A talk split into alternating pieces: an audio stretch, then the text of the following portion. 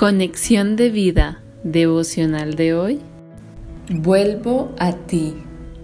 Dispongamos nuestro corazón para la oración inicial. Señor, anhelas una relación amorosa conmigo, como la relación entre los esposos. Ansías que te conozca y viva en fidelidad contigo. Gracias porque por la muerte y resurrección de tu Hijo Jesucristo, esto fue posible. Ahora puedo volver a ti y caminar contigo en una relación de amor. Gracias por darme tu fiel amor, por llamarme hijo y porque puedo llamarte Padre. En el nombre de Jesús. Amén. Ahora leamos la palabra de Dios. Oseas capítulo 1 versículo 2. El principio de la palabra de Jehová por medio de Oseas. Dijo Jehová a Oseas, Ve, tómate una mujer fornicaria e hijos de fornicación, porque la tierra fornica apartándose de Jehová. Oseas capítulo 2 versículos del 19 al 20. Y te desposaré conmigo para siempre, te desposaré conmigo en justicia, juicio, benignidad y misericordia, y te desposaré conmigo en fidelidad, y conocerás a Jehová. Romanos capítulo 9 versículos del 24 al 26.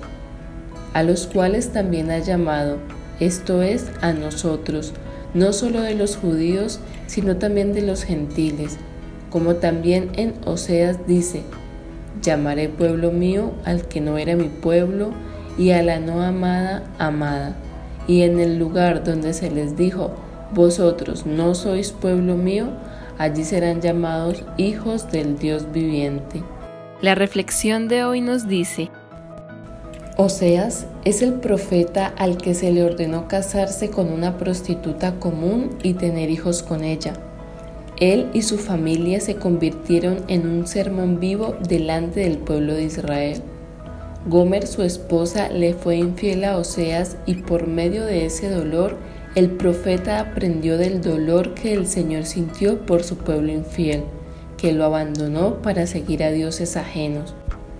Ese matrimonio sería un escándalo y muchos quizás no entendían el significado de todo eso.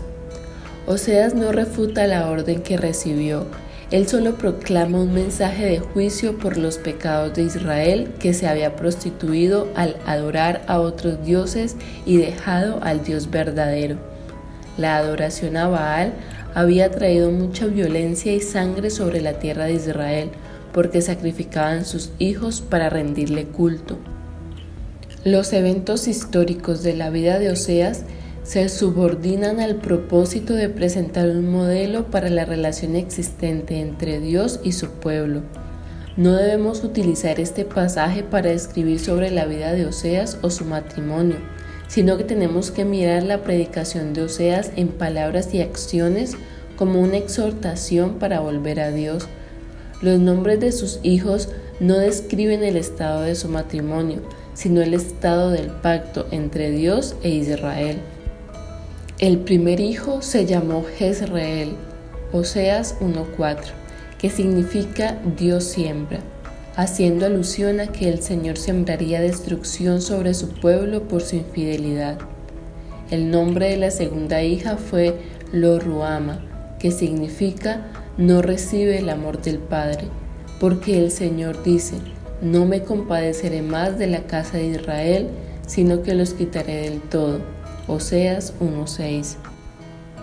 El mensaje de Oseas no era de esperanza.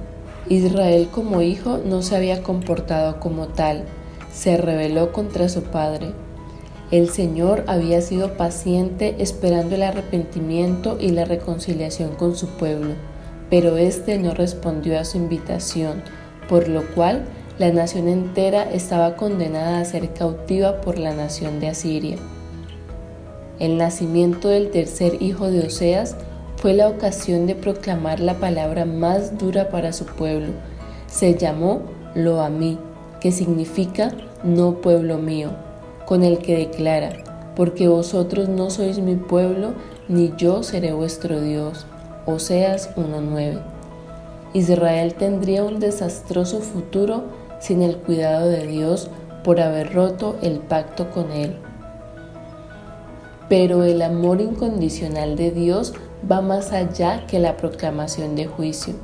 Oseas empieza a dar esperanza cuando entiende que Dios iniciará el cumplimiento de sus promesas a los patriarcas después del juicio.